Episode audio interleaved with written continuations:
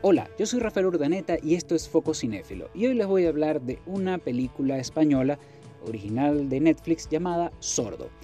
La cinta está basada en un cómic y está llevada al cine bajo la dirección de Alfonso Cortés Cabanillas, quien nos cuenta la historia de Anselmo, un miliciano republicano que en 1944 regresa a España. Recordemos que finalizada la Guerra Civil Española, muchos combatientes del bando republicano emigraron a Francia y en esta historia ellos regresan, eh, Anselmo junto con Vicente y otros combatientes, con la misión de sembrar el caos en la España franquista.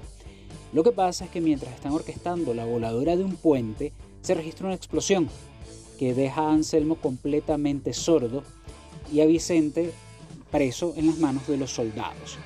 Anselmo, sin uno de sus sentidos, se verá obligado a huir a través del bosque y a, sentir todo lo que es la paranoia de la persecución, ya que los soldados no van a darle cuartel a pesar de que él había demostrado nobleza en el campo de batalla.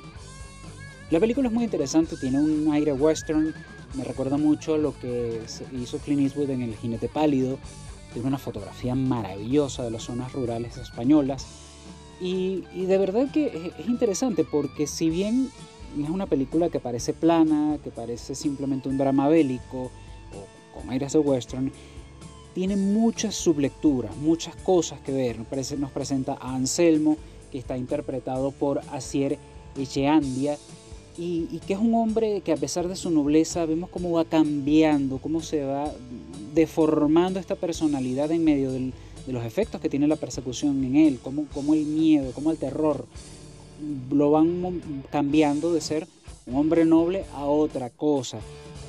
Pero por supuesto, un personaje principal no puede ser nada sin un antagonista, y es el Capitán Bosch, interpretado por Aitor Luna, que nos presenta un, podemos decirle villano, un antagonista. Es una persona muy cruel, un soldado que cumple su, con su misión sin importar lo, lo frío, lo calculador o, o lo despiadados que sean sus métodos.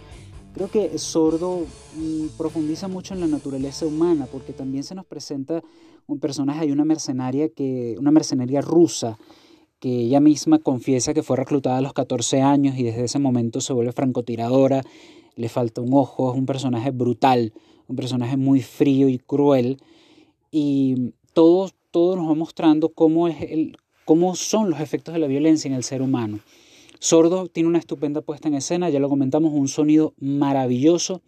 Quizás el, la mayor, no sé si falla o sombra, les puedo decir, es el guion. Eh, tiene buenos diálogos, pero el cierre, el punto de conclusión de la historia es sumamente flojo. Y a partir de este punto, lo advierto aquí, voy a hacer spoiler, si no lo han visto, pueden parar el podcast, pero voy a hacer spoiler porque mm, en el punto final vemos cómo Anselmo se va deformando de ser un, hombre noble a ser un animal salvaje. De hecho, uno de sus sueños, él se ve a sí mismo desdoblado en una especie de hombre lobo.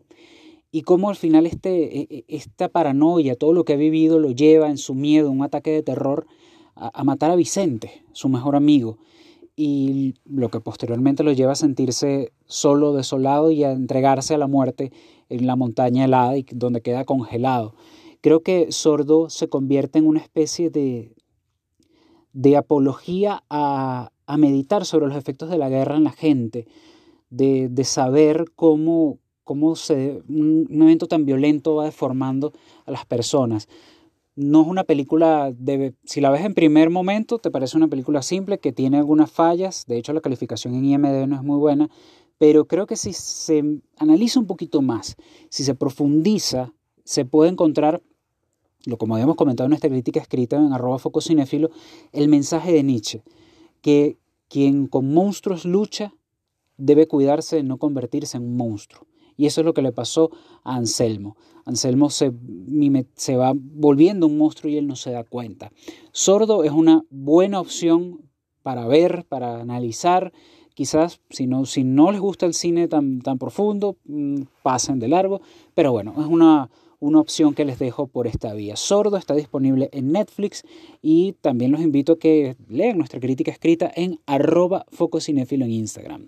Yo soy Rafael Urdaneta y esto es Fococinéfilo donde disfrutas lo mejor del cine. Hasta la próxima.